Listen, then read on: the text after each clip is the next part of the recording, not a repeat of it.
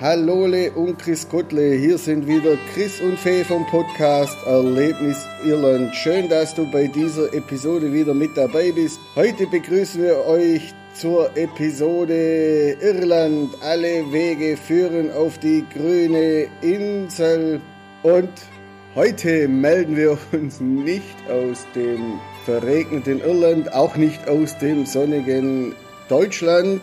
Es ist nämlich Ostern und seit zwei Tagen herrschen dort Sommertemperaturen. Nein, wir melden uns aus dem verregneten Spanien.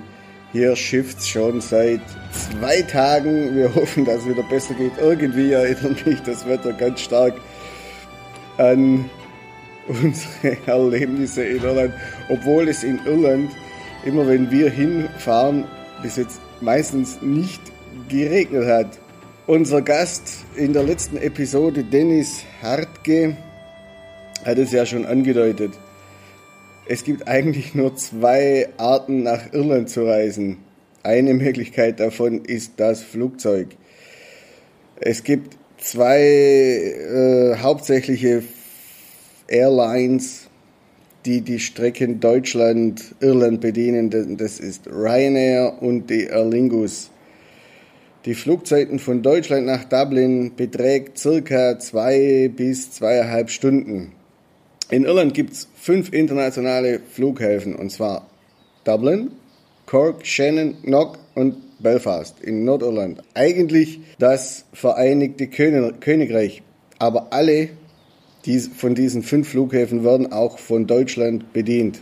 Viele vom Billigpfleger Ryanair. Aber ob du dir das antun musst, ja, das musst du wissen. Also meine Erfahrung mit Ryanair ist eher so, äh, wenig Platz, mehr oder weniger angenehmes Check-in, eher was von einer Bus- oder von einer Kaffeefahrt. Und äh, da, Ryanair benutze ich eigentlich eher nur dann, wenn es gar nicht anders geht und wenn der, oder wenn der Preis tatsächlich so günstig ist, dass ich die anderen Sachen in Kauf nehme. Reisen in Irland. Öffentliche Verkehrsmittel funktionieren. In Dublin, sehr gut. Das heißt, wenn du dorthin reist, also zum Beispiel mit dem Flugzeug, und im Einzugsbereich der Hauptstadt bleibst, dann ist Zug und Bus und die Öffis bzw. die öffentlichen Verkehrsmittel eine gute Wahl. Bei unserem letzten Aufenthalt oder schon vorletzten Aufenthalt in Dublin haben wir auch das Umfeld erkundet. Dann sind wir auch nach Malahide Castle zum Beispiel rausgefahren. Das ging sehr gut mit den Zugverbindungen. Allerdings in den 60ern begann man große Teile des Eisenbahnnetzes in Irland stillzulegen. Zwar bemüht sich Irish Rail um die Wiederbelebung einiger Strecken, allerdings wird das wohl noch eine Weile dauern, bis das zufriedenstellend ist. Für eine bequeme Reise ist das meistens dann nicht so ideal.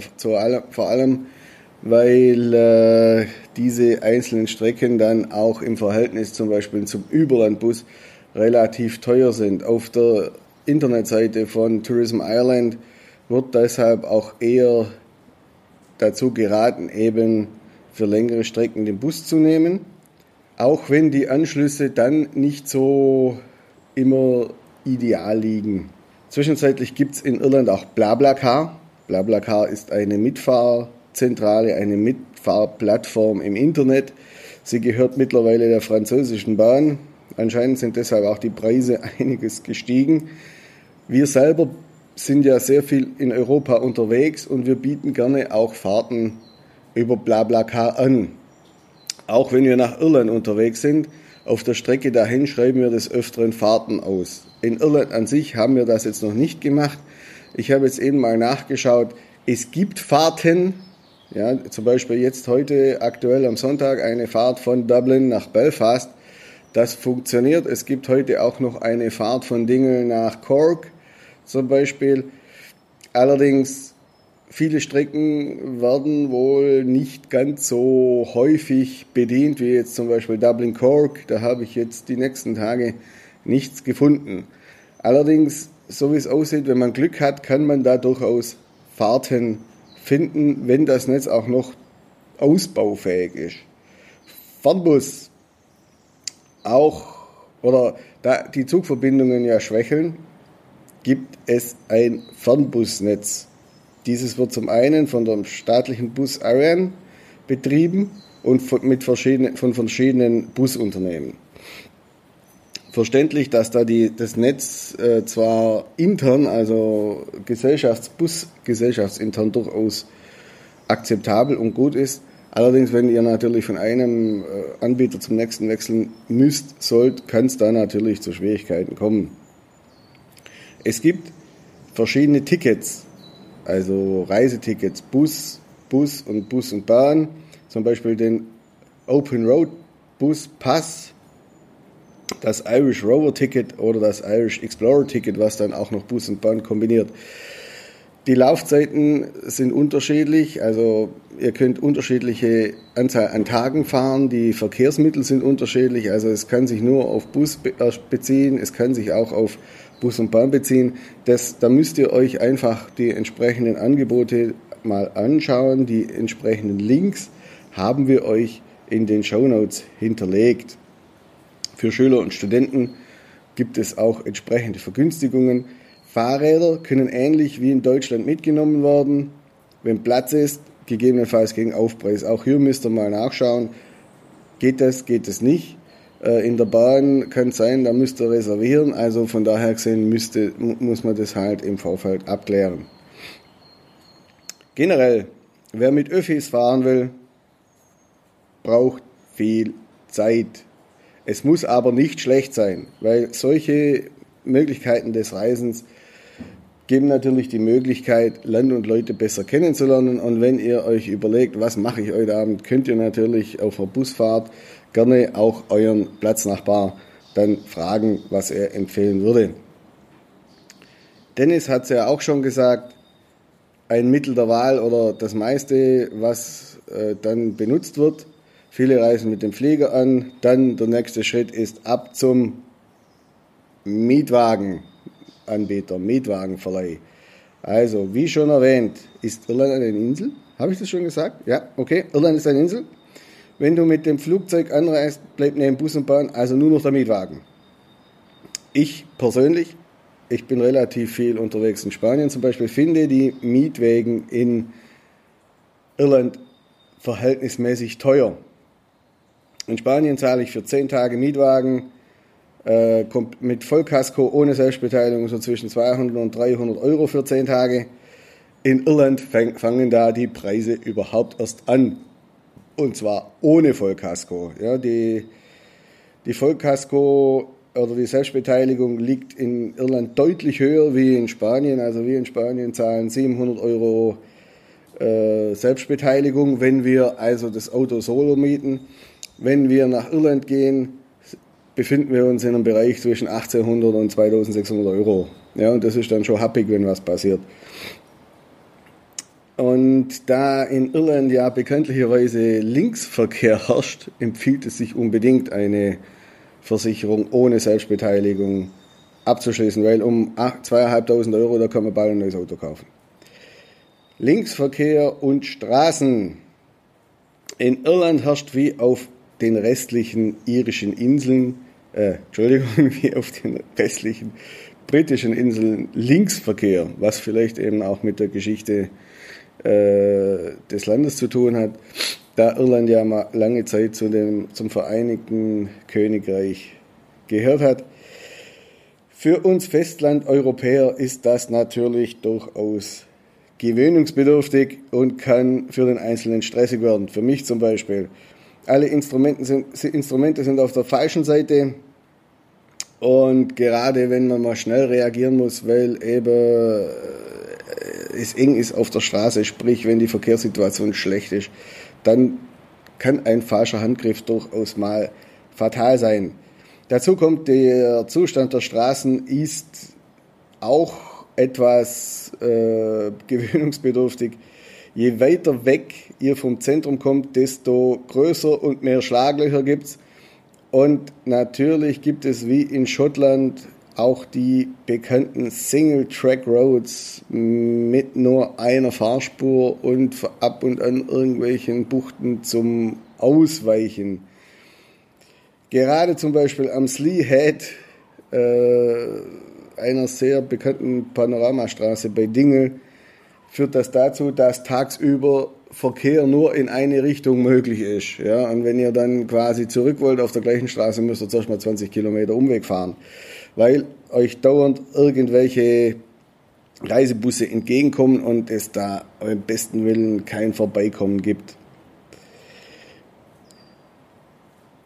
Eine gute Nachricht für alle Sparfüchse.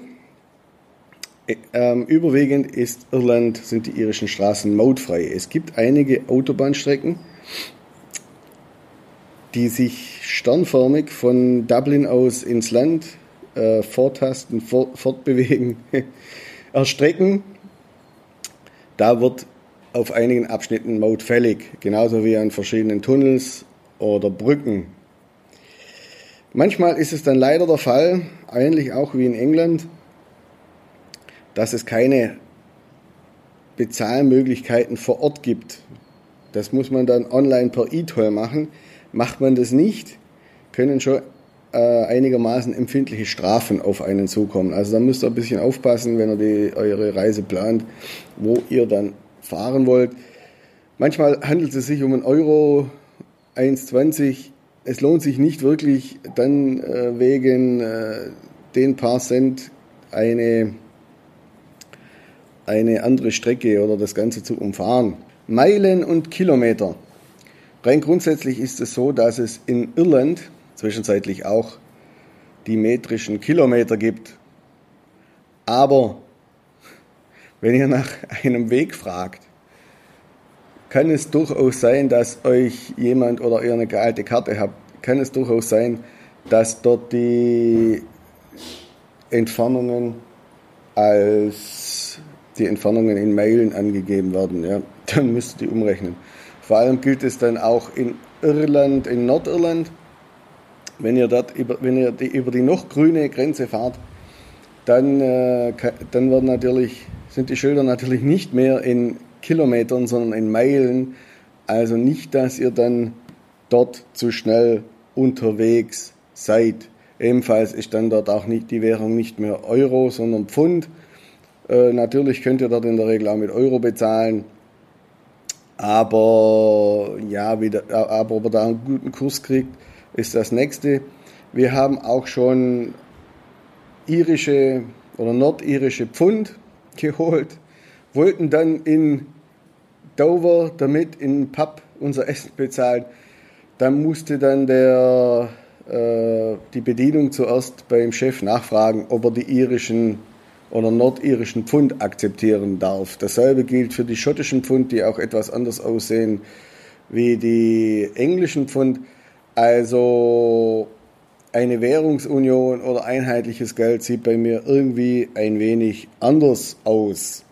Bleibt noch das eigene Auto. In den eigenen vier Wänden fühlt man sich halt einfach am sichersten. Das gilt auch für mich. Deshalb fahre ich am liebsten mit dem eigenen Auto, auch nach Irland. Habe ich schon erwähnt, dass Irland eine Insel ist? Habe ich das, habe ich das schon gesagt? Ah, okay. Der Linksverkehr wird dadurch für mich deutlich weniger stressig.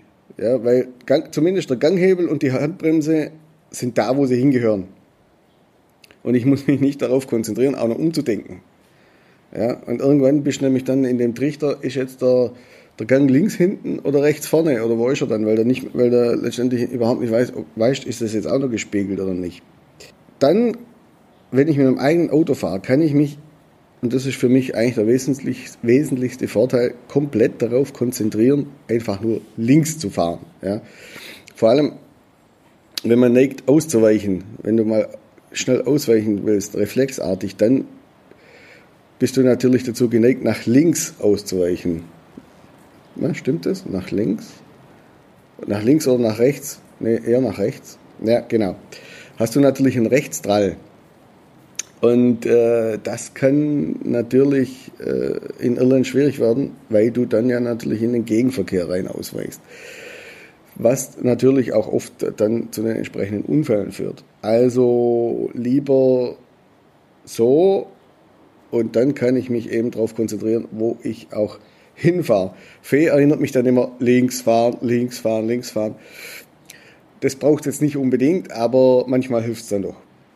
Ein weiterer Vorteil ist natürlich, ich habe ja vorher schon Versicherungen erwähnt, wenn ich meinen eigenen Pkw nehme, weiß ich, wie mein Auto versichert ist, welchen Eigenbehalt ich habe, welche Kosten auf mich zukommen.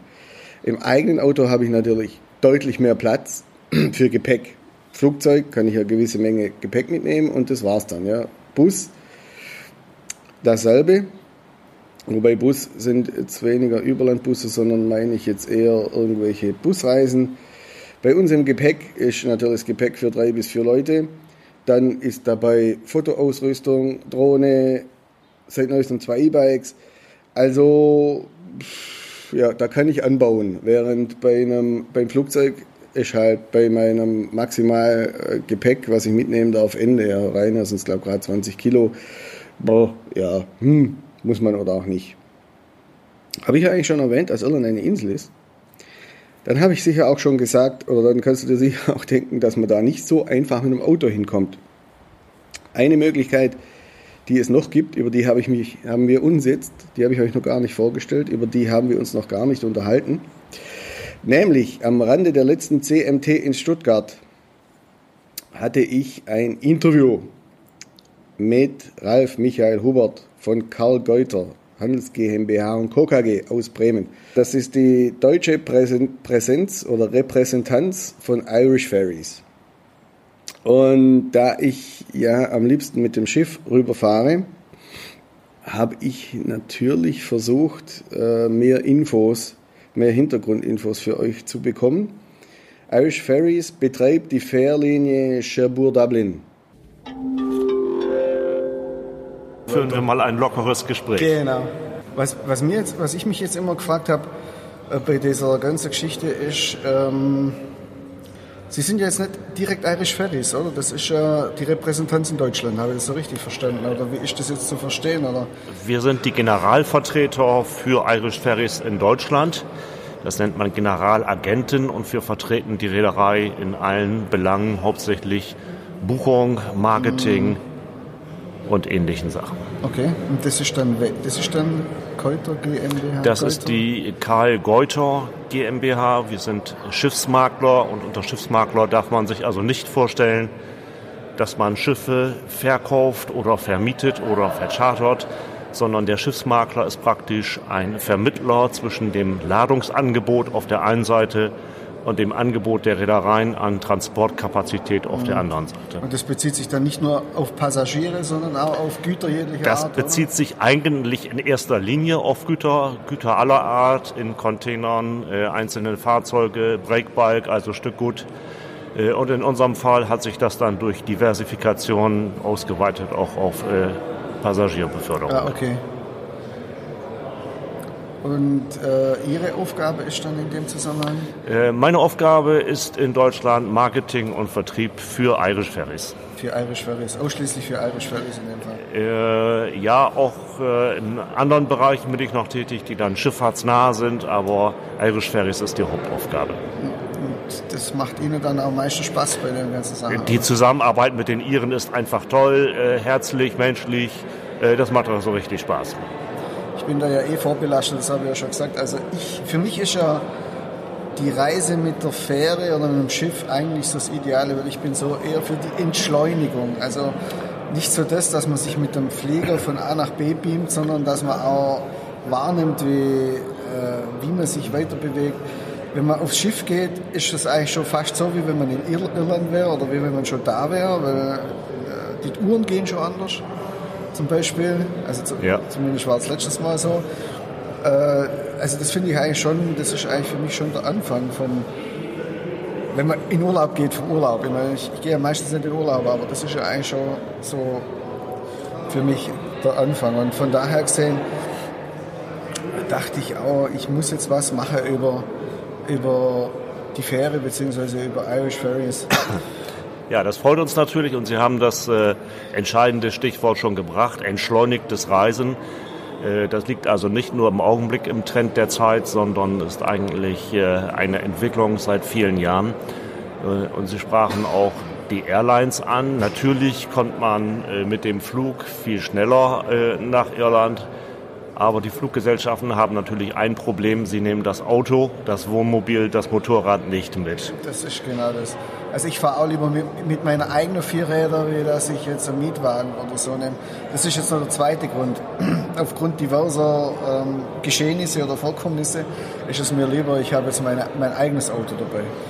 Und von daher gesehen, das ist jetzt noch der zweite Grund. Ähm, können Sie mir noch irgendwas zu Irish Ferries dann sa konkret sagen, wie da so das Passagieraufkommen ist? Wie viele Passagiere sind so unterwegs, entschleunigt oder sind entschleunigt unterwegs? Ja, Irish Ferries besteht also in diesem Jahr seit äh, 46 Jahren, betreibt den Fährverkehr zwischen Frankreich und Irland, zwischen Cherbourg und Dublin und auf zwei Strecken zwischen Großbritannien genauer gesagt zwischen Wales und Irland. Und wir haben im Jahr 2017, die aktuellen Zahlen aus 2018 liegen noch nicht vor, in 2017 haben wir über 1,6 Millionen Passagiere auf diesen Routen gefahren. Wie viele aus Deutschland sind, wissen Sie nicht ungefähr? Äh, das können wir im Moment noch nicht sagen. Nicht, okay. Das wäre natürlich auch spannend, weil gerade ähm, wir sprechen ja hauptsächlich mit unserem Podcast über ähm, das Klientel aus Deutschland an. Wobei unser Podcast ist zweisprachig weil die Interviews sind meistens Englisch. Und ursprünglich so. wollten wir die übersetzen und dann haben wir festgestellt, das lassen lieber, weil äh, dann geht viel Authentizität verloren. Ja. Und der, der nach Irland reist, sollte ja ein bisschen Englisch können. Und dann haben wir gesagt, wir machen einen gemischten Podcast. Es gibt dann aber komplett deutsche Übersetzung für diejenigen, die es dann sich eben noch anhören wollen. Ja, okay. Das ist ja nicht schlecht. Und zurzeit ist das dann äh, ich meine, die Linie, die für uns am interessantesten ist, ist ja wahrscheinlich Cherbourg nach Dublin in dem Fall. Das kommt ein bisschen drauf an, aus welcher Region äh, aus Deutschland man nach Irland reist. Für Baden-Württemberg, Hessen, Nordrhein-Westfalen äh, und die westlichen Teile Bayerns ist eindeutig die Cherbourg-Dublin-Strecke, die Direktstrecke, okay. die favorisierte Route. Und es gäbe auch, Sie haben jetzt angesprochen, für unsere, für unsere Gegend. Aber Sie kommen jetzt aus Bremen? Äh, ich komme aus Bremen. Und da wäre es eher dann äh, über Dover? Oder? Äh, ja, wir neigen vielleicht ein bisschen zu unseren holländischen Nachbarn, fahren dann zum Beispiel über die Lendbridge-Route von Rotterdam nach Hall, dann äh, im kurzen äh, Schritt durch England durch und dann weiter von Holyhead nach Dublin. Hm, ich meine, die, die, das ist ja flexibler, habe ich schon festgestellt, auch von der von der Buchung her? Also man kann bei der Buchung alle Strecken äh, bunt und wild miteinander kombinieren. Man kann äh, über Cherbourg nach Dublin äh, hinreisen und von Dublin nach Holyhead äh, zurück und dann weiter von Dover nach Calais oder von Hull nach Rotterdam. Das spielt keine Rolle. Das sind alles einzelne Strecken, die man kombinieren kann. Gut, das haben wir, haben wir ja letztes Jahr gemacht, gezwungenermaßen, weil ja die Rückfahrt war dann ja nach Cherbourg, die war ja dann voll. Und dann sind wir quasi ja. über England. Aber das ist dann deutlich länger zu fahren wie umgekehrt oder anstrengender halt, weil man muss die Strecke dann ja auch fahren. Ja, Was das sonst die Fähre Genau, genau, das ist natürlich der Vorteil der Direktstrecke. Die äh, lange Fährverbindung Cherbourg-Dublin nimmt einem etliche Autobahnkilometer ab. Mhm. Und äh, wir sagen eigentlich immer, was auch völlig richtig ist, wir fahren für den Passagier. Unser Kapitän übernimmt das Steuer, fährt über Nacht. Mhm. Der Passagier ist in seiner schlafen. Kabine, kann in Ruhe schlafen, kann sich auf Irland äh, vorbereiten.